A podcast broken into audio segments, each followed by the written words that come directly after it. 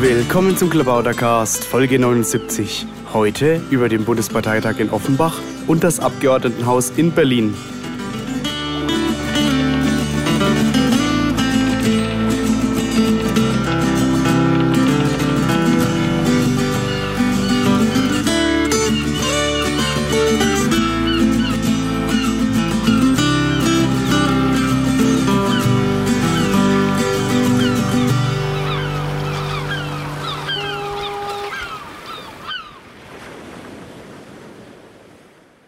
Willkommen zum Klabautercast, heute aus dem Abgeordnetenhaus von Berlin.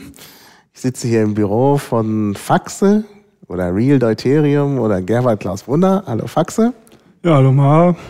Ja, und wir haben uns vorgenommen, einen Rückblick zu machen auf den Bundesparteitag, äh, der stattgefunden hat in, oh, wie hieß das noch, Offenbings? Ja, die Stadt heißt Offenbach am Genau. Main, in der Nähe von Frankfurt. Genau. Und äh, ich habe deshalb gedacht, wir machen das mit einem Abgeordneten, weil man dann auch so ein bisschen äh, darüber sprechen kann, was bedeutet das jetzt für die praktische Arbeit im Parlament. Aber vielleicht fangen wir ganz allgemein an. Wie war's in Offenbach, so von der Stimmung her? Ja, also ich sag mal so, mir hat die grundsätzliche Stimmung und der Ablauf hat mir durchaus gefallen. Wenn man jetzt berücksichtigt, dass da 50 Prozent Anwesend noch nie auf dem Parteitag gewesen sind. Und da muss ich sagen, war das außerordentlich diszipliniert und strukturiert. Was mich ein bisschen gestört hat oder auch richtig massiv gestört hat, das war am Sonntag, als der Satzungsänderungsantrag 063, 064, für die das nicht wissen, das ist der Bereich, wo wir hier den Extremismusbereich ergänzen wollten, um Verbot von faschistischen Äußerungen und den anderen Teil, da ging es erst äh, zur öffentlichen Abstimmung, dass wir öffentlich darüber abstimmen, ob wir den annehmen oder nicht. Und dann ist dem Versammlungsleiter das gekippt, die Stimmung, das hat er nicht erfassen können. Das ist ihm auch nicht das erste Mal passiert, dem Florian Bokor. Und da will ich auch. Bokor? Das war nicht Florian Bokor. War es nicht? Das war Düsenberg äh, und äh, Jan Leukert. Äh, Nee, Leutert war in dem Moment nicht, da war Bokor in dem Moment an dem nee, der war Start. gar nicht Versammlungsleiter. Wie gesagt, Das auf jeden, war, Fall, das war der Düsenberg. auf jeden Fall ist dem Menschen, Ja. wir können ja den Namen hinterher noch Ja.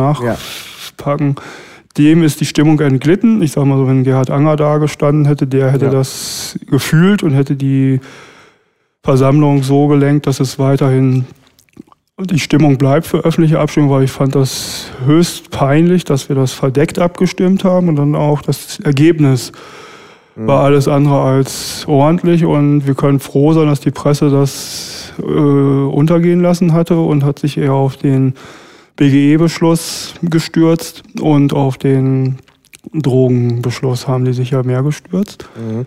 Ja, nun muss man aber sagen, am Tag vorher war ein, waren zwei Anträge über Rechtsextremismus schon verabschiedet worden. Ja, Also das die ist aber- Piratenpartei hat sich eindeutig gegen rechts positioniert, auch wenn das nicht in die Satzung aufgenommen Ja, aber für mich ist das schon ein Unterschied, ob ich das jetzt irgendwo als Positionspapier oder Programmstückpunkt reinmache, ob ich es in der Satzung schreibe. Wenn ich in der Satzung schreibe, ist das was ganz Deutliches. Das ist, ich brauche eine Zweidrittelmehrheit, um es reinzuschreiben. Ich brauche auch eine Zweidrittel, um es rauszuschreiben. Das Programm brauchen wir auch eine Zweidrittelmehrheit. Ja, aber die Satzung ist halt, wenn ich jetzt gucke als Jurist, aha, die, das, das, der Stellenwert, wenn ich jetzt so eine Satzung angucke von Paragraph 1 runter und die ersten Paragraphen in so einer Satzung definieren auch nochmal im Grundsatz ihre Wertigkeit in unserer Partei. Was halten wir als sehr wertvoll und wichtig? Das steht in der Satzung relativ weit vorne.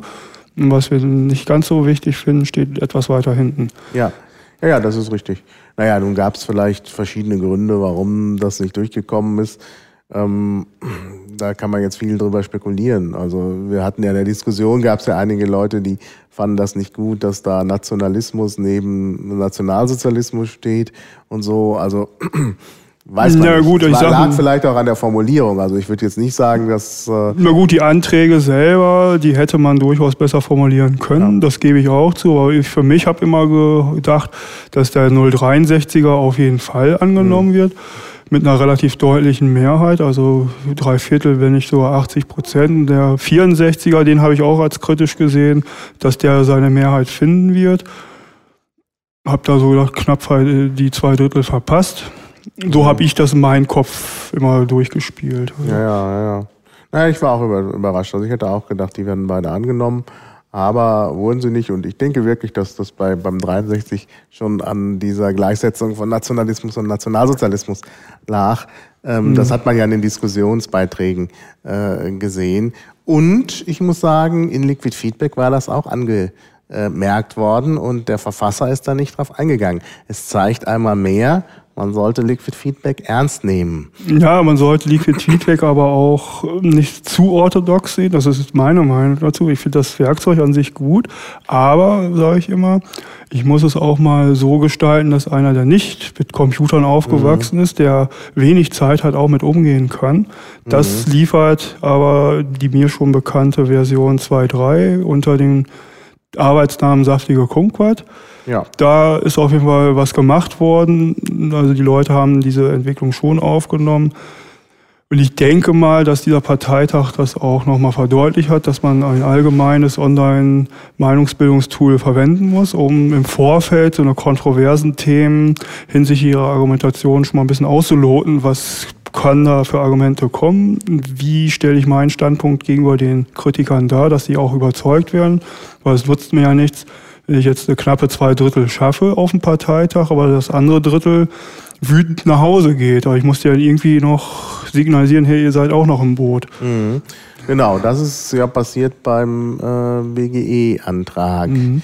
Da können wir den ja auch gleich mal äh, behandeln. Also da war es ja in der Tat so, dass es eine knappe Zweidrittelmehrheit gab, was natürlich schon irgendwo ein Widerspruch ist, denn eine, eine nee, Zweidrittelmehrheit die, die zwei Drittel ist, ist zwei, Mehrheit. Die zwei Drittel ist eine Zwei Drittel, aber ich habe immer noch ein Drittel übrig, was offensichtlich ziemlich kontra zu dem Entschluss stand oder zumindest dem Beschluss nicht zustimmen konnte. So weit muss man es ja sagen. Ich persönlich habe ein Problem mit der Vorgehensweise. Ich habe das sozusagen die haben zum GP50 aus Chemnitz jetzt nichts weltbewegend Neues dazu erfunden in ihren Antrag. Die haben ja lediglich skizziert, ja, wir setzen eine Enquete-Kommission ein, wenn wir im Bundestag sitzen und die arbeiten was aus. Also ich sag mal so, beschließe, dass ich mal beschließe, etwas zu tun. So jetzt mal grob übersetzt. Das ist der Antrag, den wir da beschlossen haben mit dieser knappen Zweidrittelmehrheit. Mhm. Naja, also es ist sicherlich so, dass die, dass, äh, das letzte Drittel nicht äh, grundsätzlich Gegner des BGEs sind. Nee, sitzt ja auch nicht. Sondern zum Teil eben Leute, die mit diesem Antrag nicht zufrieden waren, weil er vielleicht nicht weitgehend. Ja, das ist ja auch mein Punkt. Ich habe zwar auch dafür gestimmt. Unter dem Punkt, bevor ich hier nichts habe, nehme ich lieber das, also sozusagen lieber den Spatz in der Hand als die Taube auf dem Dach, weil ich sage, das ist meine Philosophie, BGE fängt auf vielen Gebieten was an zu ändern. Das ist ja nicht nur das Wirtschaftliche, ich muss auch die Köpfe der Menschen ändern, weil alle Menschen, die wir hier heute finden, bis auf ein paar wenige Ausnahmen, haben im Kopf das alte System, du musst arbeiten, um zu essen du musst das kleine Zahnrad im großen Getriebe sein. Dieses Denkmuster, was dir überall wieder eingetreten wird, das muss ich mal durchbrechen, indem ich parallel dazu den Menschen ein Rüstzeug mitgebe, dass der geistig sozusagen aufnahmefähig ist und weiß, wenn ich jetzt in einem Wirtschaftsraum bin, wo ein Grundeinkommen gibt, was muss ich denn da machen? Wie muss ich mich verhalten? Genauso wie ich mich in der heutigen Arbeitswelt ja auch in ihrer Form verhalte, positiv wie negativ. Das muss ich den Menschen ja mitteilen. Das weiß ja, bis auf ganz wenige weiß ja keiner, wie man sich da verhalten muss. Was muss ich da anders machen? Ich muss mich ja völlig anders verhalten, weil das komplette Umfeld, wenn ich das jetzt, wie manche BGE-Befürworter das vorhaben, offensichtlich so ein Schnellschuss, ich bring mal hier, ich tu mal, dass die Leute Geld kriegen ohne Bedingungen. Die ganzen Folgen, die davon kommen. Das ist genauso, um das beim Bild zu bleiben. Ich nehme für 100 kleine Kinder, so, so Säuglinge, und schmeiße die ins Schwimmbecken. Und dann gucke ich, welche schwimmen können, welche nicht schwimmen können. Mhm. Also ich muss denen vorher das Schwimmen beibringen. Ja. Ja, genau. Ja, das stimmt schon. Weil sonst mache ich zu viele Menschen kaputt. Ja. ja.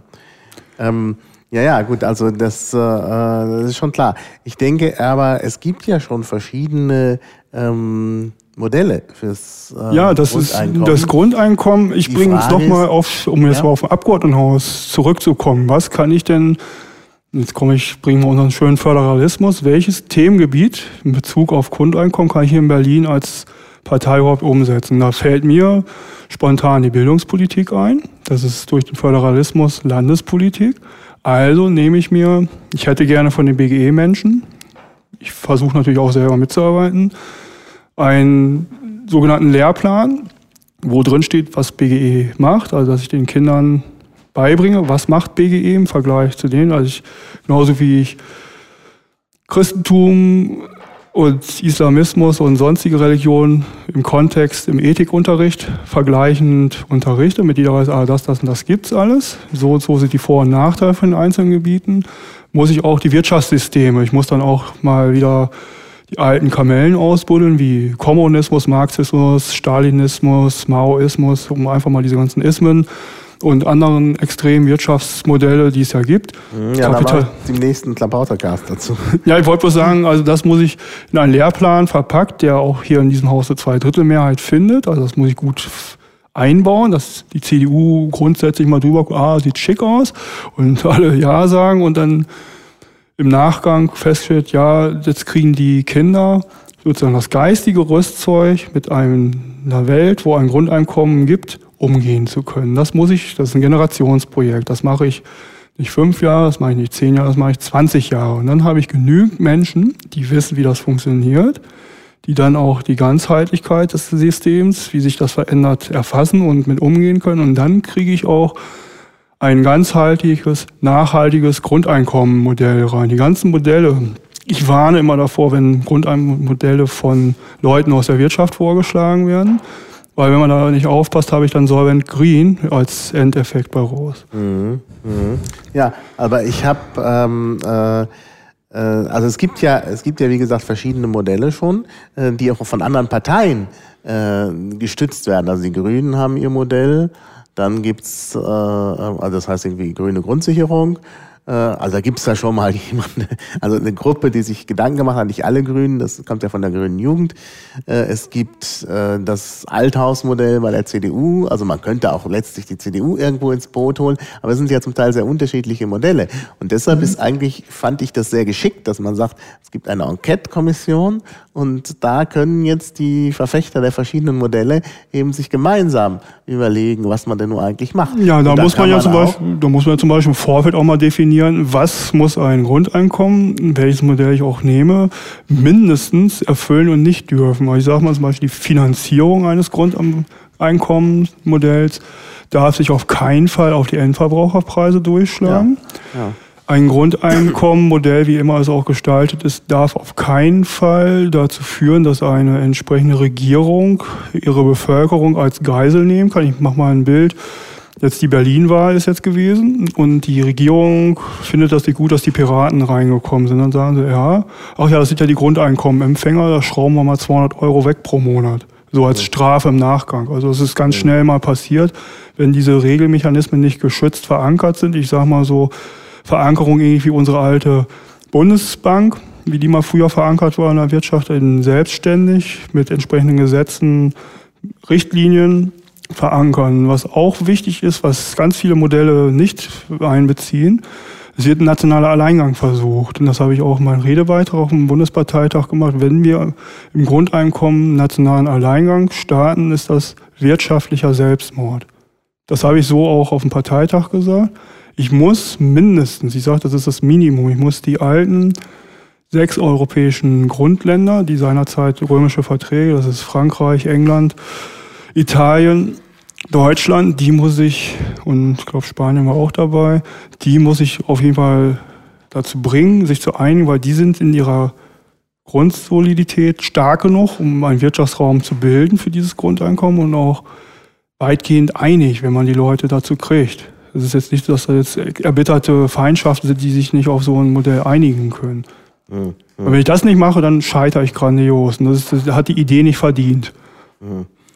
Ah, das hängt davon ab, wie das Grundeinkommen eingeführt wird. Also man kann, glaube ich, schon, ich meine, sowas wie äh, eine allgemeine Grundsicherung wie Hartz IV zum Beispiel ist ja auch äh, schon ein bisschen spezifisch. Also es gibt vergleichbare Absicherungen äh, auch in anderen Ländern, in Frankreich zum Beispiel, aber zum Beispiel in Spanien gibt es das nicht. Mhm.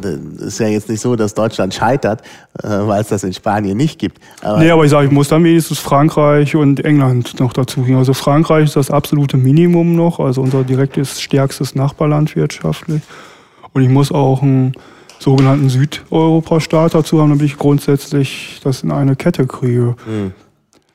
Naja, gut. Also wie gesagt, ich glaube. Und, und was auch wichtig ist, die Grundsicherung oder Bürgerdividende oder BGR, wie ich es auch immer nennen darf, die muss zu einem lebenswerten Leben beitragen können. Zwar jetzt nicht ein Luxus, ein Reichtum, aber ich darf auch nicht so wenig geben, dass es zum Aufrechterhalten der Vitalfunktionen passt. Also das muss schon ein bisschen mehr sein. Menschenwürdiges Leben. Ja klar, Menschenwürdiges Hat ja Reset Leben. von Chemnitz ja eigentlich schon schön beschrieben. Genau, ja, ja. Naja, also wie gesagt, wir sehen, es gibt große äh, äh, Probleme dabei. Deshalb ist das mit der Enquete-Kommission, glaube ich, eine wirklich gute Idee, die Idee voranzubringen. Und wir müssen ja denken, es ging jetzt hier um Wahlprogramm. Und was kann die Piratenpartei schlechterdings machen? Also sie kann, also jetzt zu versprechen, wir führen das Grundeinkommen ein, nee, das wäre das wäre ja. Das, das, Dann machen wir den Fehler wie 57 Adenauer. Ich erhebe die Renten an. Naja, naja, das ist auch etwas, was keiner glaubt. Äh, und deshalb finde ich das mit der Enquete-Kommission, das ist eben ein, ein sehr kleiner Schritt erstmal, aber einer, der gelingen könnte. Und ich finde es auch gut, wenn die Piraten in ihrem Wahlprogramm nicht äh, äh, zu viel versprechen. Also Visionen sind gut, das Grundeinkommen ist eine Vision, aber auf der anderen Seite äh, klingt jetzt die Sache mit der Enquete-Kommission auch nicht wie eine leere Versprechung. Ne? Das mhm. ist halt. Was, was, was ich mal ganz kann. gerne hätte, dass wir als Piraten innerhalb der gesamten Piratenpartei auch mit den gemäßigten Gegnern, auch teilweise mit den starken Gegnern, die aber grundsätzlich überzeugt sind, sich zusammenfinden und ein Modell aus diesem Pool entwickelt, dass wir wirklich mhm. innerhalb unserer Piratenpartei, wir haben ja immer 20.000 Menschen, da werden ja noch ein paar kluge Köpfe auftauchen, dass wir da mal das Piratengrundeinkommen entwickeln, weil ich habe da ja. immer persönlich riesige Bauchschmerzen mit, wenn wir irgendwelche Modelle von außen aufgefropft kriegen, die dann von ein paar verfochten werden. Das ist von meinem Gefühl her subjektiv falsch. Mhm. Ja, sicher, das wäre schon gut, wenn die Piraten sich da selber Gedanken machen. Aber das dauert halt einige Zeit. Ja, das muss die, die Wahl ist halt schon 2013. Mhm. Bis dahin wird es, glaube ich, nicht gelingen, ein wirklich gutes Modell. Ja, vielleicht bis kurz vor der Wahl. Aber das Wahlprogramm muss ja noch.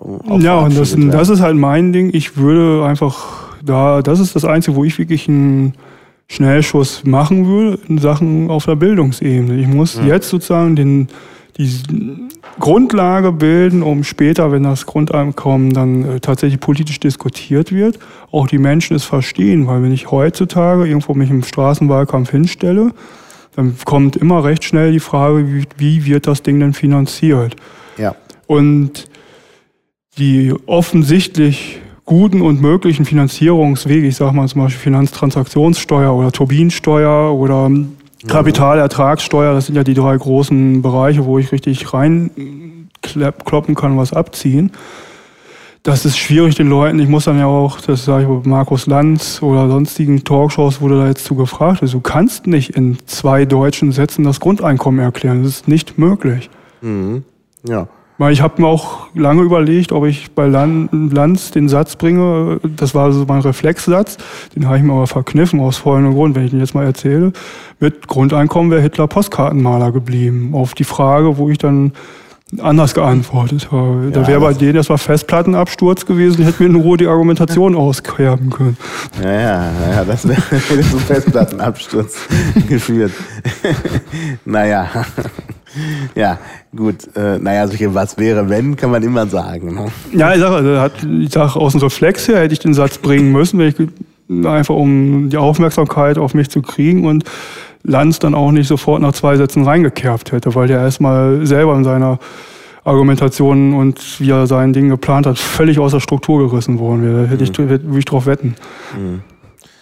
Naja, gut, wir müssen jetzt nicht über, über Talkshows sprechen. Nee, nee, gar nicht. Also, also Talkshows sind auch das falsche Format, um genau. BGE zu erklären. Ja. Also so ein Podcast auch, ist da wahrscheinlich geeignet. Ja, sicherlich.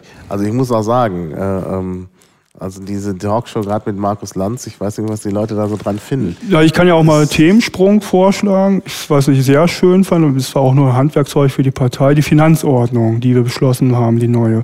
Die finde ich sehr gut, weil das haben ja. die entsprechenden Schatzmeister, die auch Fachwissen mitgebracht haben, ausgearbeitet, vor im Vorfeld ziemlich lange auch, um ja. damit unsere Partei finanziell und nachhaltig auf gesunde Füße zu stellen, weil wenn man da guckt, was manche Schatzmeister da an mörderischen Arbeitsaufwand haben, das kann so nicht weitergehen. Ja, das fand ich auch positiv und es gab da ja auch Abstimmungen über die Begrenzung von Firmenspenden und so. Also auch alles ganz wichtige Themen, die da behandelt wurden zur Finanzordnung. Da habe ich halt die Begrenzung auf Berliner Niveau vermisst, die, ja. aber besser als gar nichts, sage ich immer. Das wäre ja begrenzt. Ich weiß es gar nicht auch mehr. 50.000. 50.000, ja, das ist ziemlich hoch. Aber immerhin, es gibt eine Begrenzung, das ist schon mal was wert. Ja, also jetzt haben wir BGE, Finanzordnung, dann war ja auch in der Presse Drogen- und Suchtpolitik. Ja, ich finde es gut, dass man zumindest beide Anträge auch so genommen hat und dass auch die Leute kapiert haben, dass es keine konkurrierenden Anträge waren, sondern eigentlich sich ergänzende Anträge.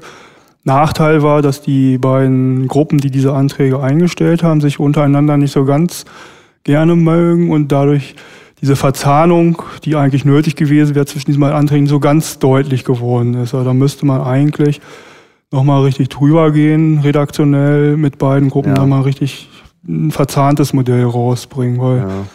Drogen, also aus meiner Definition heraus, sind Drogen ja Substanzen chemischer Art, die in deinem Körper und Gehirn was auslösen. Das kann ich aber auch durch entsprechendes suchtartiges Verhalten auch auslösen, indem ich mich zum Beispiel, wenn ich mich in jemanden stark verliebe, das ist, kann auch liebessüchtig sein. Ich kann schnell Auto fahren, das ist auch eine Art Sucht. Ich kann übertrieben viel Jogging betreiben, also wirklich jeden Tag 20 Kilometer joggen. Das ist abgesehen vom Leistungssport durchaus schon übertrieben und da löse ich durch ein suchtartiges Verhalten entsprechend das Programm aus, was mich abhängig macht. Und das ist eigentlich der Grundpunkt. Ich muss in der Gesellschaft erkennen, also der Gesellschaft die Erkennungsmethoden geben, wann verhält sich ein Mensch suchtartig, also wann ist ein Suchtverhalten erkennbar. Ja, das und was, muss vielleicht der Mensch selber erkennen. Und das schaffe ich. Die Gesellschaft. Ja, die Gesellschaft muss es deswegen erkennen. Da kommt der zweite Punkt, den ich schön fand, die Entkriminalisierung der ganzen Geschichte. Das sozusagen die Einnahme von Drogen in Gesellschaft, wenn man jetzt mal zurückverfolgt. Also wenn ich in Gesellschaft Drogen nehme, ob das jetzt Haschisch, Bier oder sonst was ist, hält sich das im Grunde genommen eher in Grenzen, als wenn ich zu Hause, hm. sag mal, ich bin jetzt traurig und heul mir das Rotz und Wasser aus dem Kopf, weil mich, den ich liebe, der verlassen hat und kippt jetzt drei Kisten Bier in mir rein, da kontrolliert mich keiner. Da ist nirgendwo, der sagt, äh, ist das jetzt mal gut, lässt man nicht nochmal stehen. Also diese soziale Kontrolle, diese Anstupserei, hier lass das mal sein, denk noch mal drüber nach, das ist ja dann weggefallen. Das ist das, was wir heutzutage haben. Durch die Kriminalisierung werden die Leute in Isolation gezwungen, wenn sie diese Drogen konsumieren möchten.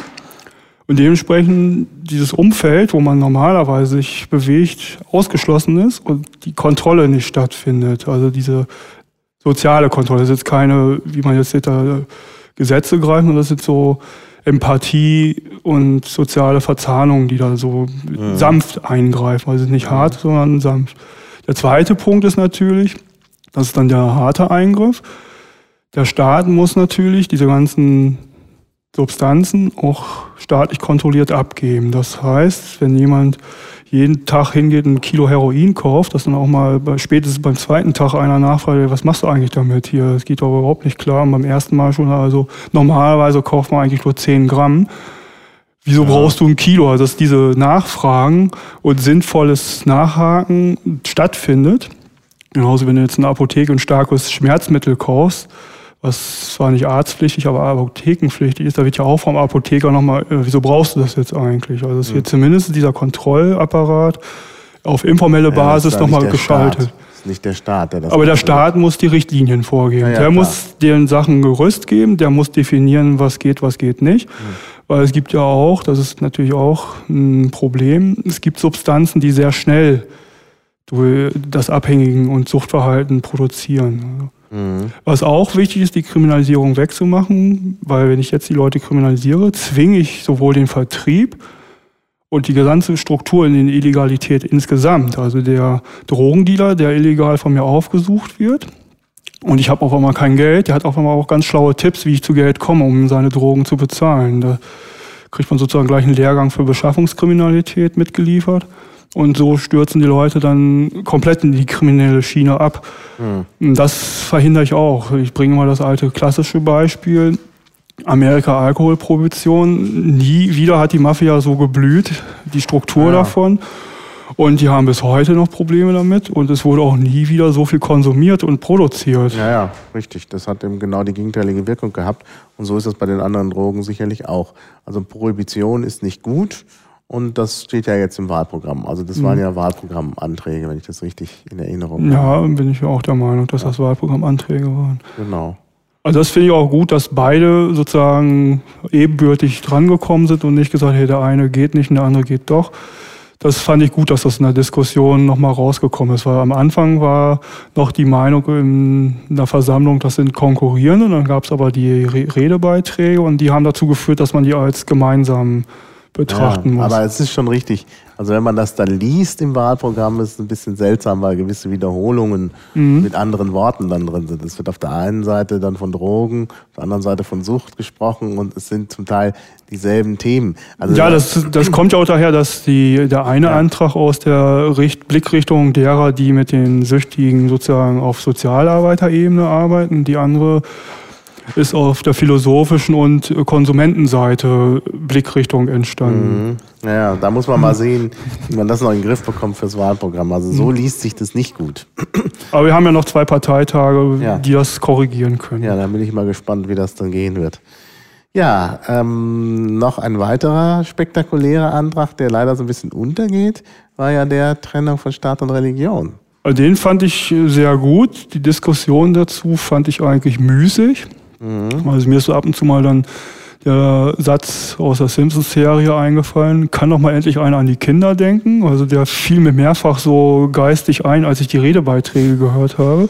Und ich habe auch ein paar Bibelzitate irgendwie vermisst. Die habe ich einfach auch schon projiziert. Jetzt kommt bestimmt gleich einer mit einem Bibelzitat aus dem Alten Testament am besten. Ja, das war, die, die, Diskussion war ein bisschen komisch, obwohl ich ja sagen muss, es ist gut, wenn die Leute auch ihre Meinung sagen dürfen. Dann, dann äh, haben die ein Ventil auch und können sagen, okay, ich habe jetzt meine Meinung gesagt, dann geht's. Mhm.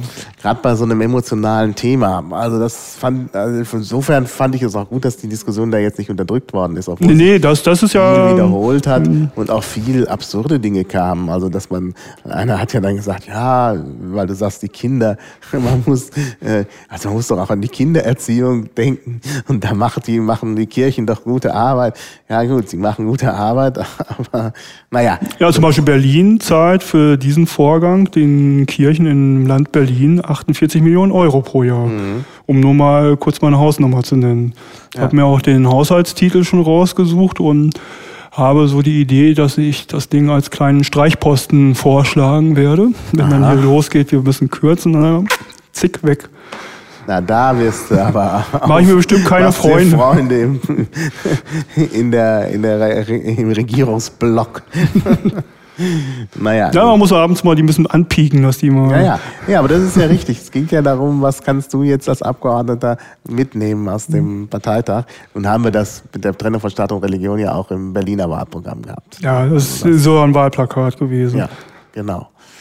Ja, ja, und äh, das Wie übrigens alle unsere Wahlprogramme sind Wahlplakate gewesen. Ja, und viele von den Programmpunkten aus Berlin sind jetzt auch äh, bundesweit akzeptiert worden oder zumindest diskutiert worden. Ja, zumindest werden sie jetzt diskutiert. Ja. Also. Sogar der fahrscheinlose ÖPNV. ja, und da möchte ich auch nochmal ganz deutlich sagen, es ist tatsächlich ein fahrscheinloser ÖPNV. Ich hasse mhm. diese Abkürzung. Ja. Nahverkehr, fahrscheinloser Nahverkehr. Mhm. Ja, ja, das ist schon richtig. Und das ist auch, muss man auch immer wieder betonen, äh, weil die Leute immer sagen, ja, wie soll das finanziert werden? Ja, das ist ein Finanzierungsmodell. Wobei wir natürlich in Berlin natürlich wieder einen Sonderfall haben. Und ja. zwar, der sich ja gerade gestern wieder exzellent dargestellt ja. hat. Ich muss erstmal unsere S-Bahn erstmal wieder auf den Stand bringen, damit die, ich meine, wenn ich jetzt hier fahrscheinlosen ÖPNV realisiere in Berlin, muss ich auf den Verkehrsmitteln eine Kapazitätsreserve von plus 250 Prozent mhm. auf den 100 Prozent, die sie jetzt immer noch nicht mal haben, aufsatteln. Ja. Das, aber heißt, ist aber finanzierbar. Das ist finanzierbar. Das ist finanzierbar, indem man eben diese Umlage macht äh, mhm. und erstmal noch für eine Übergangszeit die zusätzlichen Subventionen, die ja sehr hoch sind. In Berlin werden ja, glaube ich, zwei Drittel der Kosten sowieso von der öffentlichen Hand bezahlt. Äh, das hält man erstmal bei. Dadurch ergibt sich ein zusätzlicher äh, also äh, ergeben sich zusätzliche Mittel. Außerdem kann man zum Beispiel mit dem Autobahnbau ein bisschen runterfahren. Da gibt es da wieder Einsparungen, die kann man auch noch in den öffentlichen Nahverkehr. Ja, wir kommen ja sogar noch weiter. Da kommen wir wieder zum Punkt auf Berliner Politik. Wir haben ja einen netten Vertrag zwischen Land Berlin ja. und der S-Bahn GmbH Berlin. Dann gibt es ja auch eine Bürgerinitiative S-Bahn-Tisch Berlin, genau. Offenlegung der Verträge, bin ich übrigens Gründungsmitglied, einen kleinen Schleichwerbungseinblender. Die Unterschriftensammlung dafür zum Unterstützen dieser Bürgerinitiative die läuft noch bis zum 24.12. Wer also noch nicht für den S-Bahn-Tisch unterschrieben hat, möge das bitte umgehend tun. Weil wenn wir die Verträge, ähnlich wie beim Wassertisch und die Wasserverträge offenlegen, dann können wir auch gucken, wo die Stellen sind, wo wir nachhaken können, wo wir das Geld herkriegen. Weil langfristig planen zumindest wir als Piratenpartei, dass die S-Bahn Berlin GmbH wieder in die kommunale Hand zurückgeführt wird, sodass wir als Berliner auch tatsächlich die Kontrolle über unsere Verkehrsmittel haben und auch die Kontrolle, wo bleibt das Geld, wie wird es investiert und so weiter und so weiter. Ja. Ja gut, das betrifft jetzt nur die Berliner und äh, der Ja gut, die Brandenburger müssen natürlich auch noch mit ins Boot holen. Ja, ja, ist Ende dieser Woche und der Podcast wird erst nächste Woche wahrscheinlich online gehen. Also es wird es gibt noch eine Nachsammelfrist wahrscheinlich, ja. aber wie gesagt, wer es noch nicht getan hat, der sollte dann aber wirklich blitzartig irgendwo noch hinflitzen. Ja, okay. Ja, gibt's äh, jetzt sonst noch Anträge, die wir besprechen sollten? Also wir hatten jetzt BGE, Drogen, Staat und Religion, Finanzordnung. Was war noch wichtig beim Bundesparteitag? Ja, da komme ich jetzt natürlich ein bisschen ins Straucheln. Ja, so ein bisschen über Europa ist gesprochen. Ja, Europa, das ist auch, stimmt, das ist ein sehr guter Punkt gewesen, dass wir uns auf die ursprüngliche europäische Idee äh, uns berufen haben und das auch bestärkt haben, dass wir als Partei für Europa stehen, dass wir eigentlich mhm. langfristig die mal den römischen Verträgen eingeleitete Idee auch bis zum Ende führen und natürlich die handwerklichen Fehler, die es zum Beispiel jetzt bei der gemeinsamen Währungsunion gibt, beheben, und zwar in der Solidarität mit allen Mitgliedern und nicht, mhm. was jetzt sich gerade abspielt, wir schließen die Schwächsten aus und die Engländer lassen wir nicht mal rein und solche Späße. Das ist eine ganz gefährliche Entwicklung. Da haben wir uns aber entsprechend positioniert und haben gesagt, das muss ordentlich gemacht werden, das muss demokratisch legitimiert und das muss auch handwerklich nochmal überarbeitet werden. Wir können ohne europäische Gesamtregierung, die auch mal von den Europäern mal tatsächlich irgendwann mal gewählt wird, dieses nicht lange aufrechterhalten. Wir müssen ja. irgendwann mal weg von den Nationalregierungen auf eine europäische Regierung hochsatteln, bringen wir einfach unser eigenes Land. Wir haben 16 Bundesländer und noch vor 150 Jahren haben zum Beispiel die Bayern gegen uns Preußen noch Kriege geführt. Heute sind wir in einem Land, wir arbeiten zusammen, wir reden miteinander und ist noch in der föderalen Struktur leicht abgebildet, die Souveränität der ehemaligen Königreiche, aber das ist eigentlich die Zukunft für Europa, dass Europa ein großes Land ist und Frankreich, Deutschland, Italien und wer sonst noch dabei ist, die Funktion unserer heutigen Bundesländer haben. Mhm. Ja, also das ist sicherlich ein Vorbild, wie man da in Europa weiterkommen kann. Eine föderale Struktur ist sicherlich eine schöne Sache. Also das ist natürlich nur sehr, sehr visionär. Also ja, man muss da auch entfernt. wirklich als Piratenpartei wirklich visionär bleiben, auch in diesem Zusammenhang. Weil anders geht's nicht. Wir müssen es grob skizzieren, wie sieht unsere Zukunft in 50, 100 Jahren aus. Und das ist halt, Euro, mhm. ich nenne es immer, klingt ein bisschen schlecht, aber Vereinigte Staaten von Europa ist zum Beispiel ein gutes Stichwort. Und innerhalb dieser Vereinigten Staaten von Europa gibt es dann auch eine Bürgerdividende, weil ich nenne Grundeinkommen für mich immer Bürgerdividende, weil das muss ja auch irgendwie der Bürger in irgendeiner Form erschaffen haben. Mhm. Also ich ja. kann ja nicht aus der Luft was pumpen. Ja, genau. Ja, also ähm, nochmal so eine Gesamtbewertung. Wie war jetzt der Parteitag? Also der Parteitag war in seiner Gänze durchaus erfreulich. Also ich fand es sehr gut besucht für einen Programmparteitag. Ich habe auch mit meinem Tipp relativ gut dran gelegen. Ich habe 1350 Mitglieder immer getippt für mich.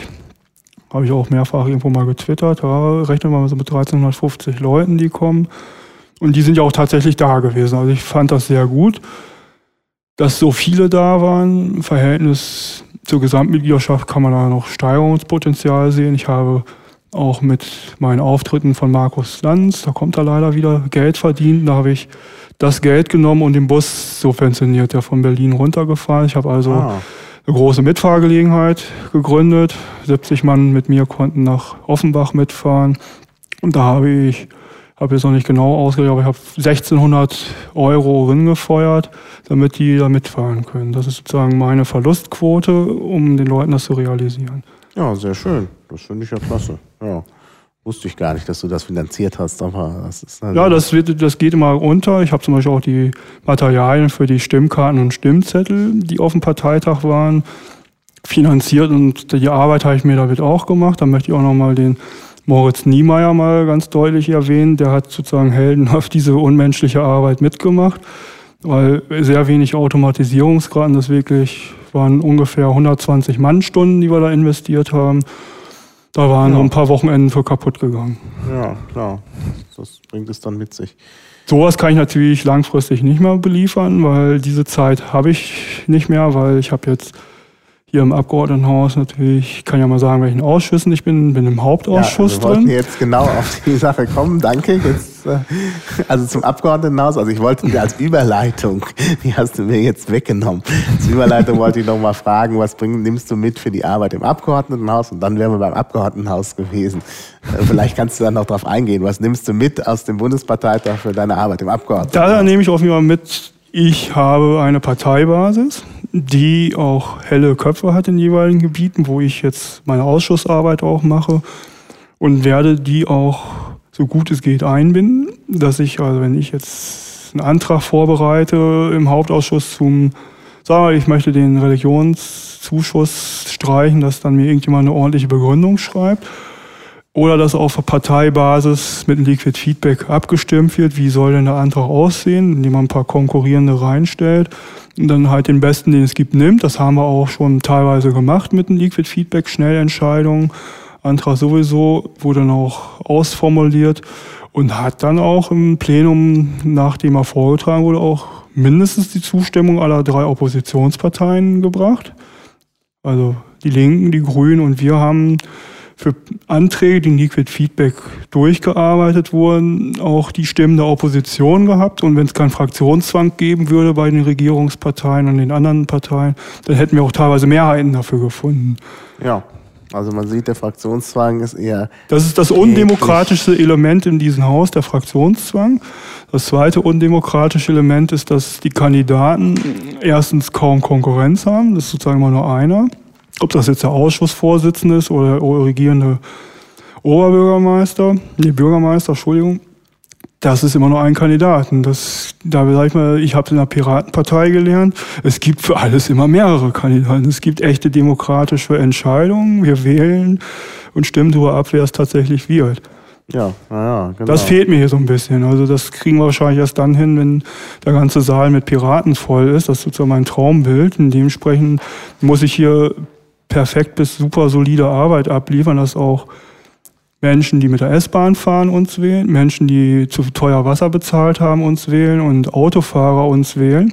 Ja. Weil wir sinnvolle Planungen in Sachen Straßenverkehr mit unterstützen. Naja, der fahrscheinlose ÖPNV ist ja in erster Linie, wenn ja die Autofahrer sagen, was soll ich denn jetzt für den ÖPNV zahlen, wenn ich doch lieber Auto fahre?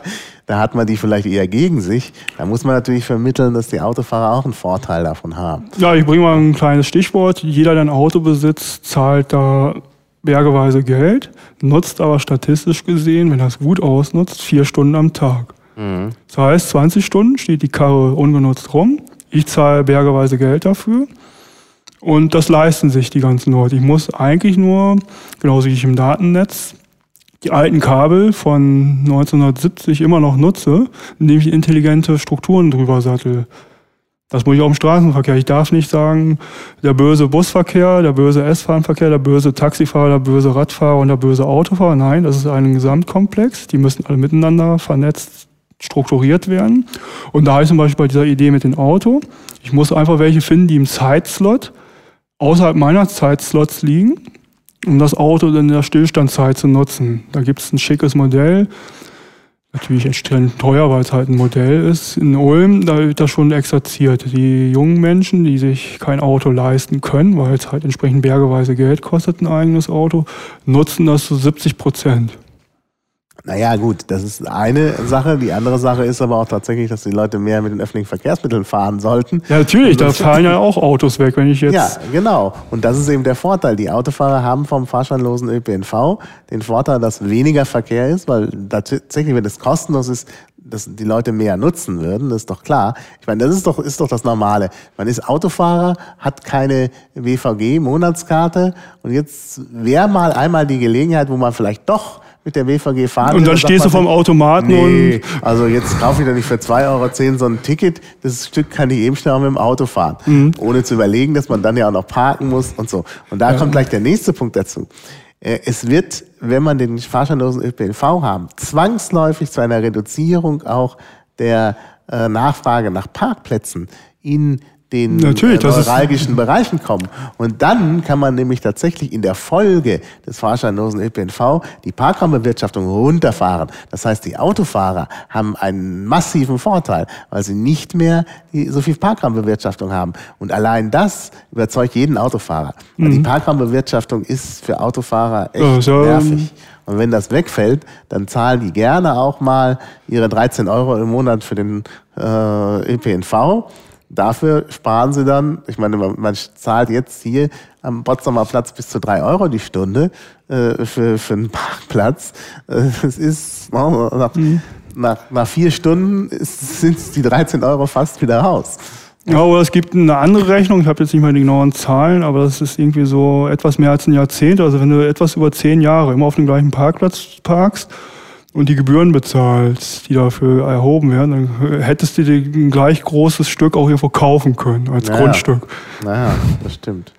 Was mir auch noch einfällt, das ist, um das zu verbildlichen, um wieder auf dem Abgeordnetenhaus, wenn ich vom Potsdamer Platz bis hier zum Eingang auf der Niederkirche alle Autos hinstelle mit einem Fahrer drin, die passen auch in einen Berliner Doppeldecker rein. Ja. Naja. Um das einmal mal sehen, wie viele Autos das sind, die in einen Doppeldecker passen, wenn ein Auto mit einem Mann besetzt ist. Mhm. Genau.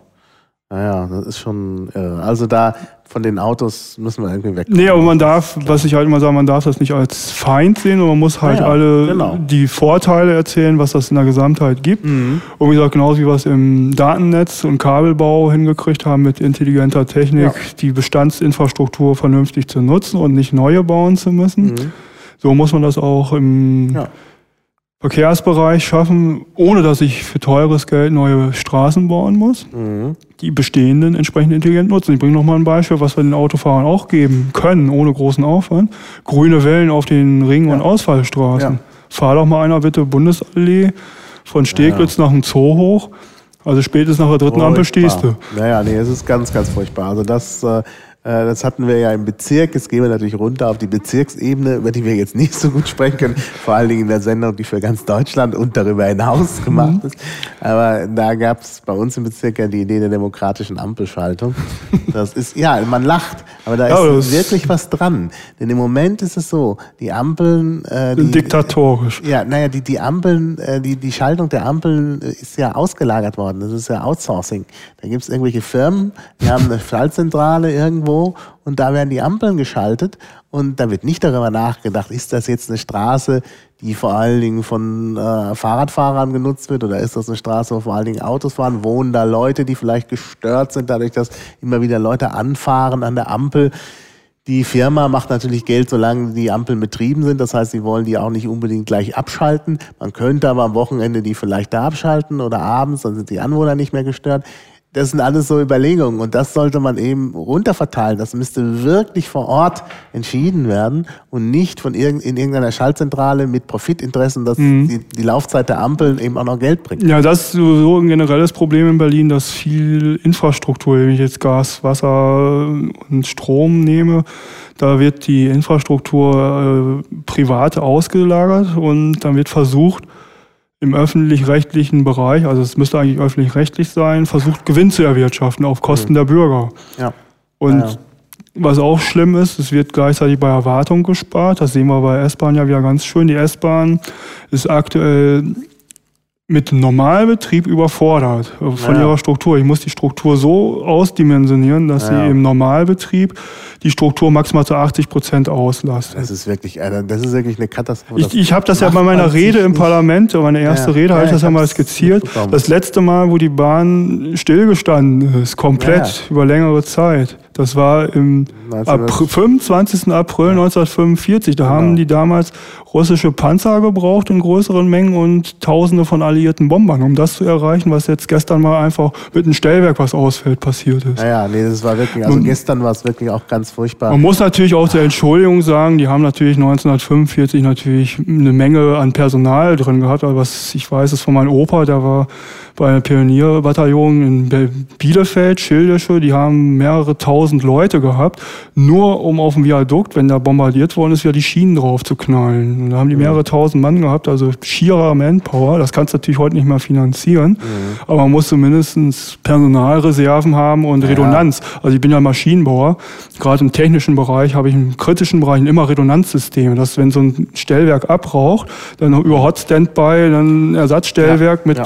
Leuten, Leuten, die per Handy innerhalb von einer halben Stunde da sind, das bedienen, dann das abfangen. Das kann, ja. das darf, sowas darf nicht sein. Ja, genau. Na, vor allen Dingen, dass dann praktisch der S-Bahn-Verkehr überall in Berlin ausfällt. Ich war ja gar nicht im Norden, wo das Stellwerk ausgefallen war. Also ich wollte vom Bahnhof Südkreuz äh, zur Yorkstraße eine Station. Das war schon kaum möglich. Da waren riesen Menschenmassen auf dem äh, Bahnsteig, weil die S-Bahn nicht vorstand, bitte Ansage beachten. Es kam aber keine Ansage, wie das immer so typisch ist bei der S-Bahn. Da steht dann bitte Ansage beachten. Es kommt aber keine Ansage. Und das ist und auch. fragt man sich, was, was machen die eigentlich? Da war ich schon wieder so geladen. Und das ist der Punkt, wo ich auch User, da greift mal wieder unser Grundwert, Transparenz und Information.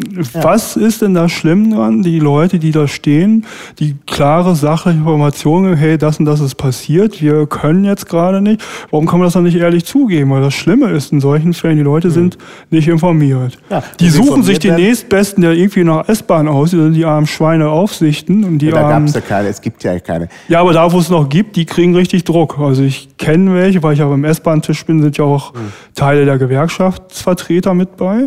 Und wenn die können wir, wenn ich hm, war gestern nicht dabei, aber nächstes Mal im Plenum, die können mir dann mal erzählen, was so ein Abfertiger an solchen Tagen dann zu hören kriegt. Ja, ja. Der nimmt die ganzen Beschimpfungen sozusagen pauschal entgegen für seine Führung. Der mhm. ist aber genauso wenig informiert ja. wie die Leute, die ihn fragen. Das ist ja das Schlimme. Mhm. Wenn der dann wenigstens informiert wäre, dann könnte der ja auch Leute beruhigen, weil er was weiß und denen was sagen kann, was Neues erzählen kann. Aber er muss sozusagen, der ist dann unvorbereitet, der weiß von nichts, der kriegt auch keine Informationen und muss sich etwas zusammenlügen, sage ich jetzt mal so. Ja. Und das erkennen die Leute ja. Ja, brauchen wir nicht weiter darauf einzugehen, das mit der S-Bahn ist äh, eine Katastrophe und da muss sich auch was ändern, unbedingt, sonst steigen die Leute auch nicht um. Und man muss auch sagen, die BVG, sag ich mal, die beweist es ja gerade, die BVG, die ist ja eine Anstalt des öffentlichen Rechts beweist es ja gerade, dass es funktioniert. Und mhm. die haben gerade Lastspitzen abgefangen, dadurch, ja. dass die S-Bahn ausgefallen ist. Und das ist auch ein wichtiger Punkt. Ich darf niemals die S-Bahn und die BVG in eine Hand tun. Also, dass das mhm. ein und derselbe Betrieb ist. Weil dann habe ich das Problem, wenn da mal irgendwas kaputt geht, dann fällt der Gesamtbetrieb. Und dann liegt, also, das hat Berlin, wie gesagt, an den Apriltagen 45 halt gehabt. Also, dass beides gleichzeitig stillgestanden hat, das kann ich mich nicht daran erinnern, dass es in Berlin in der Nachkriegszeit mal gewesen ist. Selbst als die Mauer gebaut worden ist, ist noch irgendwas gefahren. Ja, Aber das ist, das ist schon äh, ganz gut, dass es getrennt ist, das ist klar. Dann kann, naja gut, meine, wenn's Das Schwierige ist halt, ich muss jetzt kurzfristig die Werkstattkapazitäten hochziehen, dass ich das auch abfangen kann, dass ich die alten Triebfahrzeuge länger betreiben muss, weil das ist nämlich die große Lüge. Ach ja, 2017 brauchen wir unbedingt neue Fahrzeuge, das ist gelogen. Ja klar, mit der aktuellen Werkstattkapazität muss ich die Fahrzeuge und der Wartungskapazität und den Wartungsaufwand nicht betreiben. Da schmeiße ich die 2017 weg, weil da ist sie abgefahren mit dem jetzigen Wartungsbetrieb, den ich da leiste. bist du denn in Berlin äh, jetzt hier im Abgeordnetenhaus auch im Verkehrsausschuss oder? Nee, ich bin im Hauptausschuss drin. Ich bin in den Ausschuss, äh, Petitionsausschuss als beratendes Mitglied drin. Ich bin im Sonderausschuss zur Offenlegung der Wasserverträge Mitglied. Und ich bin noch im Bauausschuss Wohnen und Verkehr. Da bin ich als stellvertretendes Mitglied drin. Weil das Aha. Problem ist, Hauptausschuss und Bauausschuss und Petitionsausschuss sind drei Ausschüsse, die richtig gut zu tun haben. Ja. Und da dürfte auch selbst bei mir irgendwo da mal Kapazitätsengpässe, was Zeit angeht. Und deswegen bin ich da nur Vertreter im Bauausschuss. Kannst du denn, äh, kannst du denn überhaupt noch äh, äh, was anderes nebenher machen? Ja, also mein, alles was nebenher ist, ist im Prinzip tot. Also ich habe meine Hobbys auf fast null gefahren, mein Privatleben ist fast auf null und mein Studium stirbt auch gerade. Es geht jetzt, wenn ich Glück habe, noch in Froststatus und ich kann es immer mal wieder auftauen und weitermachen. Wenn ich Pech habe, verfault es mir. Da gibt es im Landesverband unseren Vizevorstandsmitglied, dem ist das Gleiche passiert, der hat auch für die Partei viel gemacht und dem ist das auch so um die Ohren geplatzt. Mhm. Also man muss aufpassen, was man macht. Aha. Ah ja, wer ist das? Ich habe da gar nicht. Äh... Ja, Helge Eichelberg. Ach so, ja, genau. Der hat sich sozusagen für die Partei verausgabt. Der hat aber den Nachteil, der kriegt nicht das Geld, was ich kriege. Mhm. Und kriegt noch viel mehr Schimpfe als ich. Aha. Weil er halt an der Stelle sitzt, wo wirklich jeder mal betroffen ist, Mitgliederverwaltung. Mhm. Und der kriegt so auf den Arsch von den Leuten, das glaubst du gar nicht. Ich möchte nicht an seiner Stelle sitzen. Also Ich wäre schon, glaube ich, auch explodiert. Ja, ja.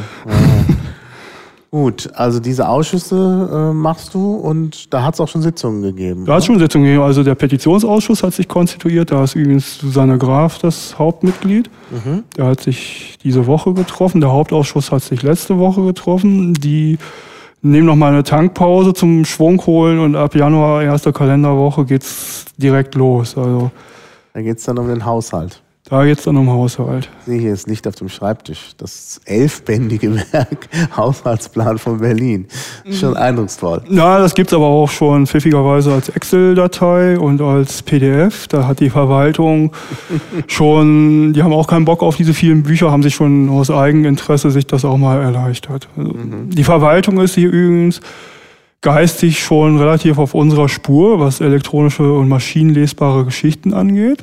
Die sind auch hoch erfreut, dass wir die Ersten sind, die das auch mal aufnehmen und fordern politisch.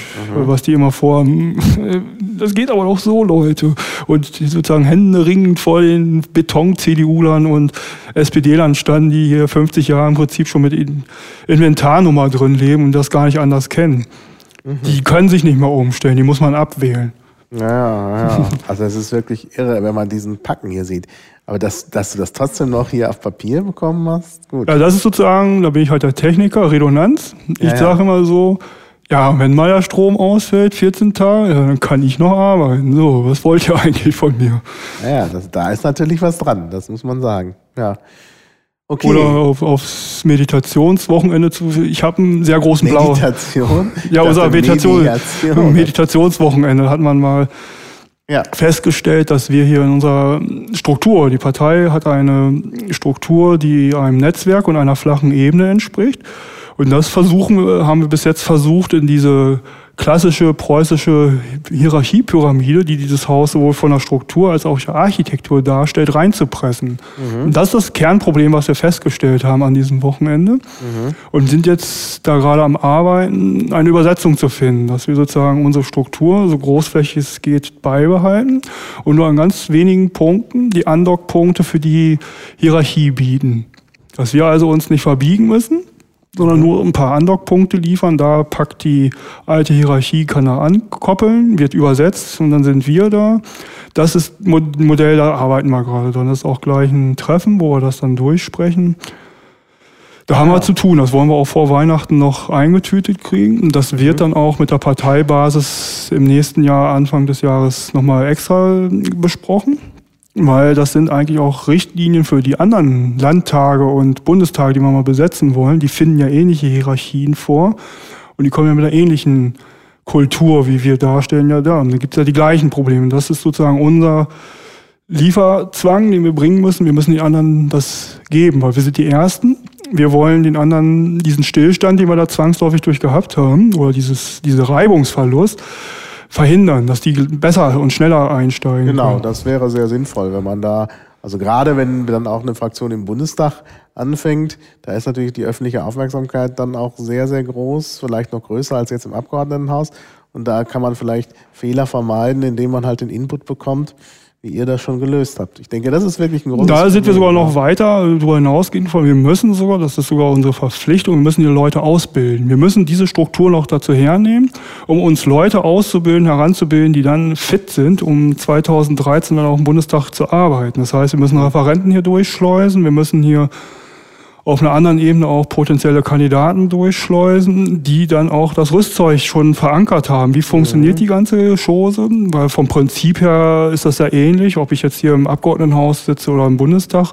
Bestimmte Grundprinzipien sind dieselben. Wenn man das zwei Jahre durchgearbeitet hat, inzwischen haben wir noch anderthalb Jahre, Zeit rast uns davon. Mhm. Aber sag mal, wenn ich ein Jahr den Leuten sozusagen beibringe, wie funktioniert der Laden, dann kriege ich das auch hin. Und das ist sozusagen, was wir auch noch müssen, das auch noch zusätzlich zu dem der Laden, der hier läuft, auch noch zu leisten. Also das wird eine Sisyphus und Herkules-Aufgabe. Mhm. Naja, ihr müsst halt dann sehen, dass ihr dann noch ein paar Praktikanten durchschleust und so, damit es dann auch entsprechend gute Leute gibt, die schon Erfahrung haben. Mhm. Mit, also auch gerade dem Zuarbeiten. Das ist ja, glaube ich, auch ein wichtiger Aspekt. Wie viele Mitarbeiter habt ihr jetzt so über den Daumen? Also wir haben das Maximum, was geht. Das hat die ähm, Geschäftsführerin mal vorgeschlagen. Das sind dann 40 Leute. Mhm. Also der Personalschlüssel ist extrem hoch, aber wir haben auch extrem viel Arbeit. Also ja, klar. Fällt bei anderen Parteien nicht ganz so auf, weil die haben ja diese fetten Parteizentralen hier irgendwo in der Stadt, die lagern ja vieles aus. Mhm. Das können wir nicht leisten. Also ich wüsste nicht, wo ich nach P9 noch irgendwelche Referenten verpacken kann, wo die noch arbeiten dürfen. Mhm. Ja. Ja klar, da ist die Fraktion ziemlich auf sich gestellt. Weil das und deswegen haben wir hier unsere 21 Räume und Büros, mit denen müssen wir dann klarkommen. Das heißt, mhm.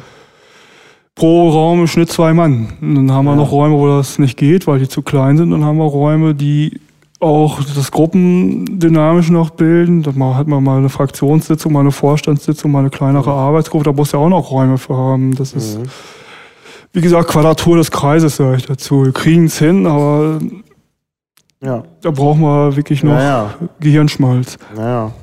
Also mit den Räumen, das löst ihr jetzt. Das wird damit gelöst. Wir lösen sozusagen das Strukturproblem, unsere Kultur mit dem, was hier in diesem Haus dargestellt wird.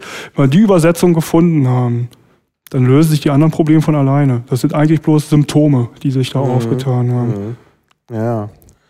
Aber das zu erkennen, dafür haben wir das Wochenende gebraucht. Das war gar nicht so einfach, als das ja. einer gesagt hat. Ich weiß, ich glaube, Heiko hat das gesagt. Das war wie, du hast richtig so plumps, plumps, plumps, plumps, plumps, lauter Steine fallen hören. Und geil, das ist, das haben alle innerlich gejubelt. Das hat auch jeder sofort, dem Moment, wo Heiko den Satz gesagt hat, ich kriege nicht mal voneinander, aber der war sehr gut. Und der hat das Problem endlich erkannt. Mhm. Da war das Problem, was wir eigentlich vermeintlich hatten, also Raumverteilung und sonst was, das war gar nicht das Problem. Das Problem war dieser Clash der Cultures. Mhm. Wir kommen mit unserer Netzwerkstruktur, flachen Hierarchie in diese preußische Machtpyramide. Diese mhm. ganz klaren Strukturen. Das ist eigentlich das Problem. Naja, das ist auch das Problem, dass die Piratenpartei bisher immer nur ähm, freiwillige Helfer hatte, also Ehrenamtliche. Mhm. Und jetzt plötzlich gibt es halt diese zwei Ebenen der Angestellten und der Mandatsträger und immer noch der Ehrenamtliche. Es gibt ja auch noch die Partei mhm. mit Ehrenamtlichen. Und das ist natürlich schon äh, Problem, das ist ja auch das zusammenzukriegen. Das ist ja auch der Punkt, wie schaffen wir das, die motivierten Menschen, die jetzt ja da sind und auch gut mitdenken, wie kriege ich die weiter motiviert? Und das geht nur, indem ich sie einbinde vernünftig. Mhm. Dass mhm. die auch sehen, aha, ich habe hier eine Idee formuliert und die kommt dann auch irgendwann, man verfolgt die Debatten im Plenum, ah, das ist ja meine Idee, die wird jetzt gerade vorgestellt. Es gibt einen freiwilligen Mitarbeiter, der selbstständig irgendwo mitarbeitet, es gibt den so einen Schub, wenn er sieht, seine Idee ist da angekommen, wo er haben will. Das ist eine Motivation, das kannst du mit Geld und guten Worten gar nicht bezahlen. Richtig. Ja. ja. Und das ist ein Potenzial, was unsere Partei bietet. Da haben wir den anderen Parteien einen riesen Vorsprung. Wir haben eine sehr starke Basis, die sehr stark motiviert ist und auch gelernt hat, Mhm. zuzuarbeiten und mitzuarbeiten. Richtig. Ja, ja. Diese Strukturen haben wir ja im Prinzip. Naja, das ist natürlich sehr, sehr vorteilhaft. Muss man sehen. Wir müssen halt natürlich sinnvoll verteilen, weil wir haben Belastungsspitzen, die auf ganz wenigen aktuell liegen. Da müssen wir aufpassen, dass wir uns gute Leute nicht verbrennen. Das haben wir jetzt gerade effektiv getan. Der jetzige Berliner Landesvorstand ist in seiner Funktion, den kann ich, wenn ich menschenfreundlich bin, nur abraten, nochmal zu kandidieren. Naja, da braucht man aber auch eine gewisse Kontinuität. Ich meine, es wird ja, Ja, Ende ich- Februar gewählt und das sind natürlich große Schwierigkeiten, weil natürlich Leute, die jetzt in der Fraktion sind, nicht unbedingt wieder äh, zur Verfügung stehen für die Partei, ähm, auch aus Überlastungsgründen und auch weil man das ja trennen will. Aber ich denke, da gibt's äh, also gibt's auch die Notwendigkeit, jetzt nicht da Ja, aber ich- neue Leute reinzuholen. Nee, aber ich will die sein muss. guten Leute, die paar, die ich noch habe. Ich habe so aus dem Kopf durchaus vier, fünf Leute, die ich da sehe als ein Vorstand. Das werde ich aber nicht jetzt vorwegnehmen, aber ich sage ganz klar, wenn wir denen nicht das Micromanagement abnehmen, Hm. sage ich ganz klar, ich will diese paar Leute nicht verbrennen und verfackeln, weil ich brauche genauso für 2013 auch wiederum gute Leute. Ja, ja. Und wenn ich mir jetzt im Vorfeld, in den zwei Jahren, die noch dazwischen sind, die mir jetzt die wenigen, die ich noch frei habe, noch verbrenne und verheize, ja, was habe ich denn dann? Habe ich ja noch Schrott über. Mhm. Wenn ich mir teilweise angucke, wer da alles so schon deutlich gemacht hat in kleinen Gesprächskreisen, was der hier alles noch will, da ja, Gott bewahre, da denke ich schon drüber nach, wen kann ich zur Notkandidatur überreden, dass der sagen, sich da vorstellt und sagt, hey, bevor ihr den wählt, wählt er mich. Ich finde zwar auch nicht die beste Lösung, aber Pest oder Cholera. Ja, ja, ja. Also da sehe ich ein großes Gefahrenpotenzial, dass wir die Leute, die noch unsere Partei innerlich verankert haben im Kopf, weiß, wie die denkt und funktioniert, die auch sozusagen von sich aus sagen, ich muss da jetzt was tun, sonst bricht der Laden auseinander. Die springen rein, sind kaputt und verheizt und dann kommen diese Postengeier, diese Luftpumpen und wie ich sie sonst noch negativ bezeichnen möchte, die profitieren davon. Ja. Und so, ich bringe nur mal Florian Bischof. Hm.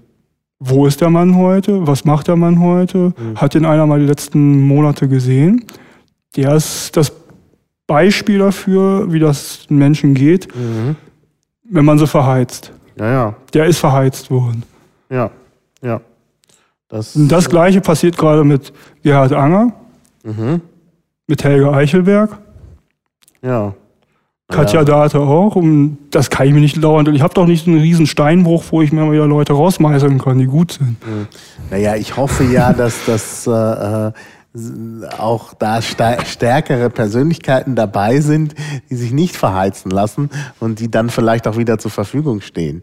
Also ich meine, ich will jetzt da jetzt keine Namen nennen, Nee, also ich- aber ich fände schon gut, Ich wenn, rate von ab, jetzt Namen zu nennen. wenn jetzt alle die, du hast ja sehr viele genannt heute. Ja, das sind aber die, Laufe, wenn die alle jetzt plötzlich sagen, wir machen nicht mehr weiter, dann haben wir wirklich ein Problem. Also gut, das, ähm, das schauen wir mal. Das ist ja jetzt eigentlich auch nicht das. Ja, da bin ich auch, ist nochmal mein Appell an meine Fraktionskollegen. Bitte denken mal bitte drüber nach, wie wir 20.000 Euro im Jahr zusammenkriegen. Damit kann man eine Halbtagsstelle in der P9 vernünftig bezahlen und die Arbeitsplatzkosten begleichen, um unseren Vorständen dieses Micromanagement, was auch unmenschlich viel Arbeitszeit verbraucht, wegzunehmen. Ja. Weil ein gewählter Mensch muss bloß politische Entscheidungen treffen, aber nicht Arbeit verrichten, wo ich Festangestellte nehme. Ja, naja gut, also das ist ja wirklich wieder eine Sache der Partei und nicht so sehr der Fraktion.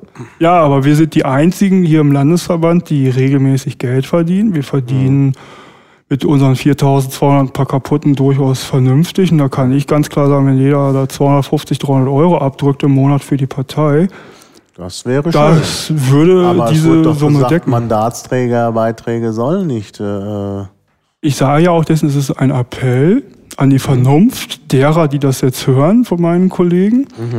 bitte tut es, weil erzwingen können wir es leider nicht. Ja. Ja, genau. Äh, ja, gut. Was ist denn jetzt das, was als nächstes bei der Arbeit im Abgeordnetenhaus ansteht? Ja, es stehen auf jeden Fall, man kann jetzt nur in meinem Bereich arbeiten. Ich habe jetzt den die Offenlegung der Wasserverträge vor mir stehen. Das ist ein sehr schönes Projekt, weil ich da eine sehr fachlich geeignete Bürgerinitiative dahinter stehen habe, die sozusagen sehr viel Arbeit schon im Vorfeld verrichtet hat. Ich muss es jetzt eigentlich fast nur noch nehmen, politisch einfach formulieren, dass auch der normale Berliner sofort weiß, was damit gemeint ist, wenn ich jetzt Konsortialvertrag und Finanzierungsvertrag und so weiter und welche Firmen da drin sind. Also das ist ein Riesengeflecht. Ich sag mal, wie viele Aktenordner? Das sind zwei dicke, fette Aktenordner. 900 Seiten, also 1800 Seiten Vertragswerk. Muss man sich mal vorstellen. Das ist ein, ein Riesenfusch. Also das kommt noch raus. Das ist eine sehr, auch eine Kernaufgabe, das transparent zu gestalten. Deswegen gefällt mir dieser Ausschuss auch so gut. Und mhm. ich bin auch der Meinung, dass es für den S-Bahn-Vertrag auch bald eingehen wird. Der nennt sich dann aber Untersuchungsausschuss, weil die ganzen Fails, die da jetzt gerade passieren, das kann eigentlich nur noch ein U-Ausschuss richten. Das kann ja, kein. Da muss man mal wirklich hinter die Kulissen schauen. Auf jeden Fall, das sind zwei Hauptaufgaben. Der Hauptausschuss, da bin ich drin, um zu verhindern, dass wieder zugunsten von zentralen Projekten einer polyzentralen Stadt äh, bei den Schwachen gespart wird. Ja. Bringen wir hier das Museumsding. Tempelhof soll so ein zentral Bibliotheksteil gebaut werden für 275 Millionen. Berlin hat kein Geld dafür und die bestehenden Bibliotheken an den Hochschulstandorten, die werden dann verfaulen. Mhm. Weil ich muss das Geld ja irgendwo herkriegen. Ich habe nur eine Neuverschuldung von 1,2 Milliarden für dieses Jahr, was jetzt kommt. Und 700 Millionen für das Jahr, was folgt, 2013. Mhm. Ja, wobei natürlich Bibliotheken Bildungsbereich sind. Ob man da sparen ja. soll, das weiß ich ja nicht. Nee, ich muss aber nicht 275 Millionen für einen Neubau ausgeben, der überhaupt in keinster Weise verknüpft ist mit den Standorten, sondern ich muss an den Standorten, wie zum Beispiel Amerika-Bibliothek oder unten in Adlershofener Wissenschaftsstadt, das, die Dinger oder an der Humboldt-Uni, da ist auch eine richtig große Bibliothek, die muss ich. Aber das sind ja keine Stadtbibliotheken.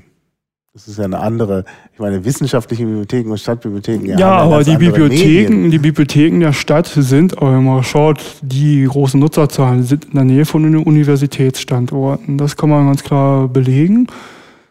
Und ich muss trotzdem in der polyzentralen Stadt, es gibt ja kein hm. das Stadtzentrum. Ich habe ja nicht der Alexanderplatz oder der Kurfürstendamm ja, ja. ist das Zentrum. Ich habe ja viele kleine Zentren.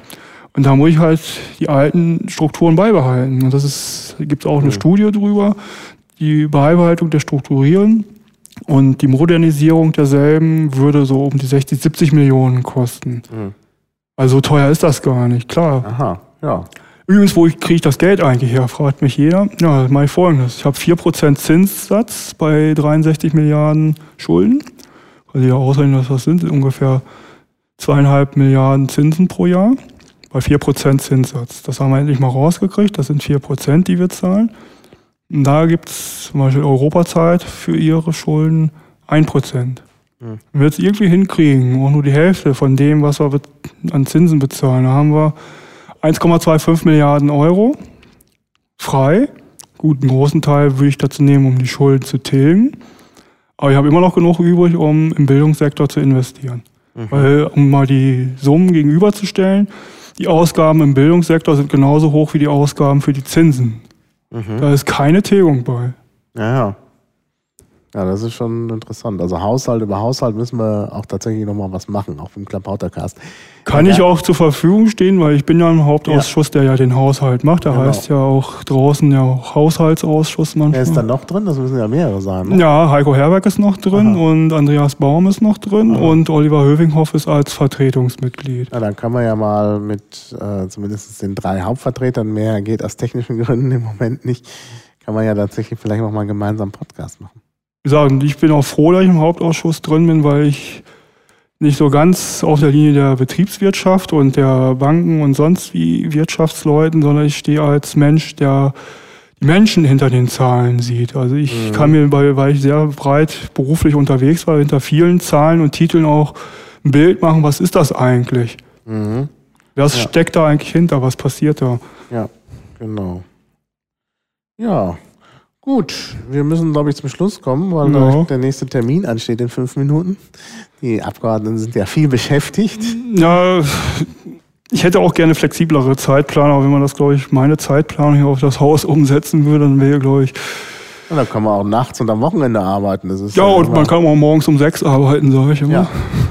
Genau. Naja, wir werden auf jeden Fall noch, äh, noch Chancen haben, weiterzusprechen zu einem anderen Zeitpunkt über mhm. Speziellere Themen, eben auch über vielleicht die Arbeit im Haus, äh, Hauptausschuss und im Haushalt. Das ist ja sicherlich auch sehr interessant. Ähm, ja, also erstmal vielen Dank. Ja. Und dann weiterhin frohes Schaffen. Bis demnächst. Ja. Tschüss. Tschüss.